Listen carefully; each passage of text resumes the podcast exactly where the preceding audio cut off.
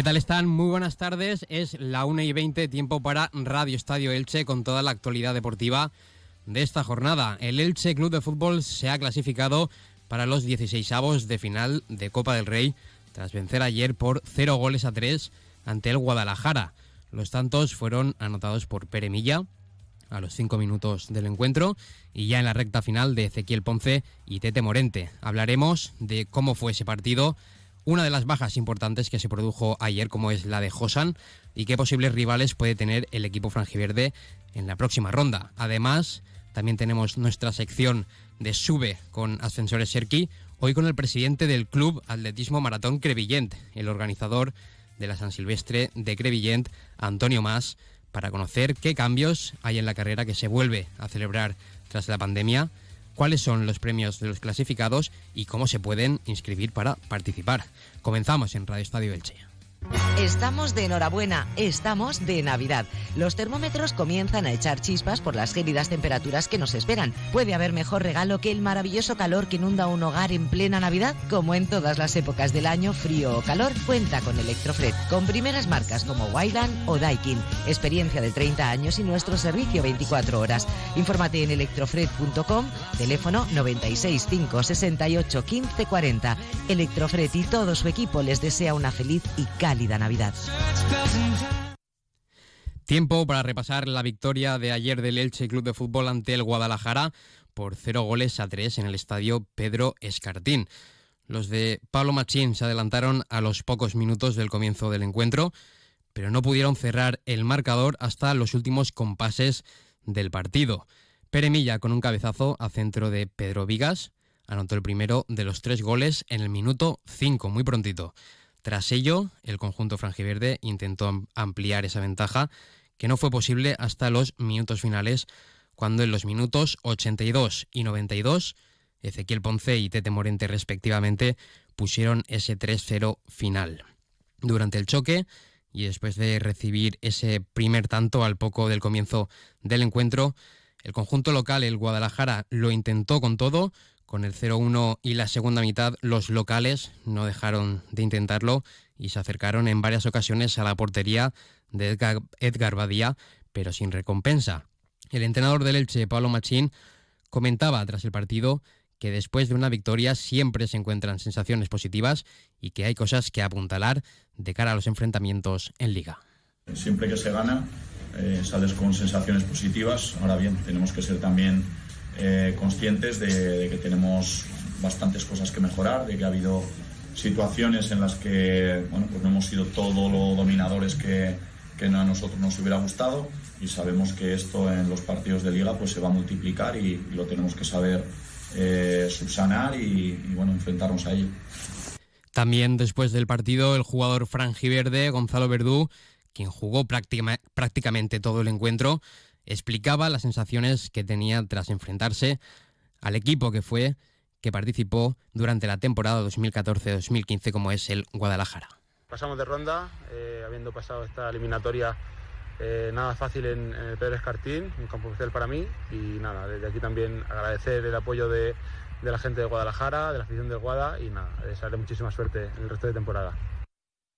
Stock fuera en Autofima Hyundai. ¿Piensas en algo mejor que despedir el año estrenando coche? Es el momento. Últimas 50 unidades del año a precios únicos. Tucson, Kona, i20, i10. ¿Con cuál te quedas? Sin esperas, con entrega inmediata. ¿Lo quieres? Lo tienes. Stock fuera en Autofima Hyundai. Últimas unidades del año. Hyundai en Elche, Avenida Kervillente 57. Autofima. Seguimos hablando del Elche Club de Fútbol y es que una de las cosas a comentar tras la primera victoria de Pablo Machín en un partido oficial con el club franjiverde es que no todo han sido buenas noticias porque ayer en la segunda mitad Josan tuvo que ser retirado en camilla por una lesión en el aductor izquierdo. Después de un choque fortuito en el minuto 49, el crevillentino intentó girar la pierna en esa acción y esta se le quedó clavada en el césped debido en gran parte al estado del terreno de juego y la lluvia que cayó durante el encuentro. Hoy se realizará más pruebas para saber exactamente el alcance de la lesión y confirmar si pasa por quirófano como ya hizo Gonzalo Verdú, operado por el doctor Ripoll, o, por, o si por el contrario opta por un tratamiento más conservador como ya hizo Lucas Boyé. Esta última lesión de Josan se suma a las cuatro bajas que tiene ahora mismo el conjunto ilicitano. Tres de ellas son por lesión. Recordemos que John tiene una fractura de peroné, Nico Fernández tiene una fractura de muñeca y Polirola está lesionado del isquiotibial. A todo esto se le suma la baja de Lautaro Blanco, que por no tener la ficha no podrá jugar hasta enero. El equipo hoy ha vuelto al trabajo, se ha ejercitado a las once y media de la mañana para preparar el partido, el primer partido tras el parón por el Mundial que se enfrentará al Atlético de Madrid. El viernes a las doce y media conoceremos el rival de Copa del Rey de 16 avos, el rival del club franjiverde. Entre los que ya se encuentran, jugaron ayer el Intercity, Getafe, Villarreal, Mallorca, Bilbao, Cartagena y Español. Recordemos que a partir de la siguiente ronda, 16 avos, entran ya los equipos que disputaron la Supercopa de España, el Barça, el Madrid, el Valencia y el Betis. Se juega a partido único en el campo rival, el campo rival del menor equipo. Si los equipos son de la, misma categoría, se prima la bola que, ha salido en, en, primer lugar y las eliminatorias de 16 avos se disputarán entre los días 3, 4 y 5 de enero del año que viene.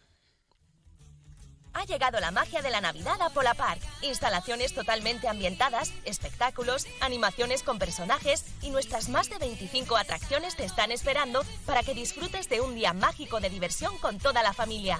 Compra ya tu entrada en exclusiva en polapark.com desde tan solo 9,99 euros y ven a vivir la magia de la Navidad. ¿Te lo vas a perder? Más información en polapark.com. En Onda Cero Elche sube con ascensores Serki. Cada semana en Onda Deportiva Elche destacamos al mejor equipo, club o deportista de los últimos siete días. No corras riesgos innecesarios. Tu seguridad y la de tu familia están en juego. Visita la web serki.es. Y el protagonista de hoy es la San Silvestre de Crevillent, que vuelve a prepararse para albergar una de las San Silvestres más importantes de cada final de año. El 31 de diciembre volverán a darse cita para despedir el 2022 cerca de 2.000 atletas que recorrerán las calles de la localidad para dar colorido y ambiente deportivo a esta fecha tan señalada. Es la edición número 36. Está considerada como la segunda prueba nacional de estas características en el ranking oficial de la Federación Española de Atletismo y además volverá a contar con un objetivo solidario, ya que cada euro de cada inscripción se donará a favor de Cruz Roja y Creviaja, la Asociación de Familiares y Afectados de Alzheimer y otras demencias de Crevillent. Hoy tenemos con nosotros al presidente del Club Atletismo Maratón Crevillent, Antonio Más, que es el colaborador y el que ha organizado todo este evento de la San Silvestre este año. ¿Qué tal, Antonio? Muy buenos días. Hola, buenos días. Muy bien. Eh, ¿Qué peculiaridades hay en esta nueva edición de la San Silvestre de Crevillent? Bueno, pues eh, volvemos, eh, destacar que volvemos a, tener una San Silvestre al uso habitual, como la que teníamos antes de, todo el proceso de pandemia. Por lo tanto, pues volvemos a la situación que teníamos en el 2019 y esperamos, como bien has dicho, pues una cantidad bastante elevada de corredores, eso sobre 2.000. Eh, y esa es la principal novedad, es que volvemos a hacer una, San Silvestre pues como, como debería de, haber sido siempre si no hubiéramos tenido pues el periodo por el que hemos pasado. Y sobre el tema de premios, eh, ¿qué premios vas a, vais a dar para, para los primeros clasificados? Eh, ¿Quiénes van a, recibir los premios? ¿Y van a ser solo tan solo el primer clasificado, el primero y el segundo? ¿Qué tipo de premios vais a tener este año? Sí, sí eh, la San Silvestre tiene un... Nuestra San Silvestre, la Silvestre que Vientina, de, tradicionalmente intentamos que tenga una parte más popular, más lúdica, eh, y una parte más pues de atletas de élite. De hecho, pues vienen a correr nuestra prueba pues atletas de, pues, de, renombre nacional e internacional. Entonces hay una parte de premios bastante importante. Damos más de 8.500 euros en premios. Entonces, pues hay premios desde el primero al tercero de la general, pues tenemos eh, un premio económico desde 600, 450 y 350 euros para los tres primeros clasificados eh, masculino y femenino. Y después hay premios pues por categorías, tenemos incluso un premio de disfraces por fomentar también el tema popular, que la gente vaya disfrazado. Al final es San Silvestre y también tiene la parte esta y festiva. Y bueno, tenemos eh, este año especialmente en la categoría femenina tenemos un elenco bastante importante de, atletas que van a venir. Por ejemplo, va a venir Jessica Mas, que es la actual campeona de España de maratón y es la subcampeona de 10K. Eh, de hecho, es nuestra atleta invitada de honor. Y después tenemos un par de atletas más, Cristina Juan, que es campeona de España también en 5K ruta, y a Julia Font, que es campeona de España también en, trail. No es, trail no es, una prueba de, atletismo, pero eh, en este caso eh, seguro que el circuito de Creviente, que es bastante duro, le va a venir bastante bien a Julia. Entonces, tenemos bastante nivel en chicas y en chicos pues también tenemos ah, nada más y nada menos que un tercer clasificado, clasificado eh, individual en un campeonato del mundo de trail, que es Alex González Carrillo, que seguro que también lo va a hacer muy muy bien aquí. O sea que tenemos mucho nivel, aparte de los atletas populares. La verdad, la verdad es que sí, la verdad es que sí, tal cual. Eh, también eh, al final de, la carrera, al finalizar el, recorrido, eh, ¿qué habéis incorporado? ¿Qué, va a haber? ¿Va a haber como una firma de autógrafos y fotografías? bueno, esto lo tenemos, no, eso no eh, esa es una, una, novedad en cuanto a la ubicación. Esto lo hacemos por la mañana, no es al final de la carrera. Teníamos, habitualmente hacíamos justo eso, una, una firma de, autógrafos y de postales de, pues, de los atletas de élite que vienen a la carrera, pensada para los más pequeños, para los más pequeños que para que se acerquen por la mañana. Y este año lo que hemos hecho es ampliar este, esta firma y lo que hacemos es una pequeña mini San Silvestre para los más pequeños desde nada, desde los 4 o 5 años que correrán acompañados de sus padres hasta los 11, 12 años. Eh, son carreras con muy poca distancia y la idea es que nos acompañen ahí los atletas de élite y después pues puedan pues estar con los más pequeños, firmar pues, algún autógrafo, etcétera. Pero eso será por la mañana, será el 31 por la mañana, a partir de las diez y media. Vale, pues por la mañana queda anotado. Eh, también quería preguntarte para que explicases eh, y que la gente lo entienda, ¿cómo puede participar? ¿Cómo puede inscribirse la gente para poder participar en la carrera? Sí, eso es fácil. Eh, uno puede inscribirse directamente eh, en la web del Maratón Crevillent, eh, maratoncrevillent.com, o directamente también en la web de Chip Levante. Eh, en Chip Levante buscar San Silvestre Crevillentina y, realizar la inscripción. recordar que tenemos una versión presencial, que es la que corremos el día 31, y a partir de la pandemia seguimos manteniendo una versión virtual porque hay, pues, bueno, pues tenemos demanda de, este, de, este tipo de carrera. A partir de, la pandemia que le hicimos así, hay gente que nos ha dicho, ah, pues continuar de esta manera porque así sí que la voy a hacer. Entonces, tenemos también la versión virtual donde ya se puede inscribir y que se puede realizar pues desde ya mismo hasta el mismo día 31. Pues eh, Antonio Más, presidente del Club Atletismo Maratón Crevillent, gracias por estar hoy aquí en Radio Estadio Elche gracias a vosotros y nada, eh, animar a, la gente que no conozca la San Silvestre Crevientina, pues que, venga a correr o, a ver el ambiente, porque realmente es un ambiente espectacular ese día en Creviente, es una fiesta. Muchas gracias. ¿El servicio de mantenimiento de tu ascensor no te ofrece un servicio permanente fines de semana y festivos? Llama a Ascensores Serki. Te daremos una solución a la medida de tus necesidades. En Ascensores Serki ponemos a tu disposición un equipo de profesionales rápido y eficaz. Los héroes de tu comunidad siempre están a tu servicio.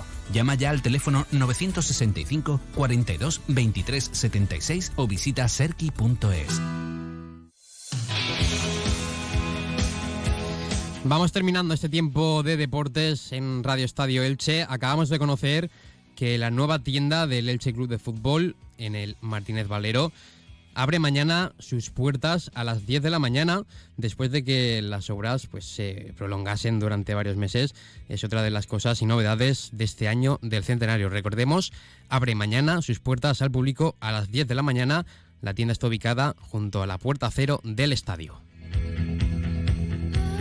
En agenda polideportiva hay que destacar que el Elche Basket Club y el Club Baloncesto Elche han organizado hoy un torneo de Navidad y una recogida de alimentos desde las cinco y media hasta las ocho y media en el polideportivo El Toscar. El único requisito es aportar un kilo de alimentos no perecederos que se entregarán al terminar la jornada al comedor social de Carrús. Lo dejamos aquí, tiempo ahora para la información local y comarcal con David Alberola. Que pasen un muy buen miércoles.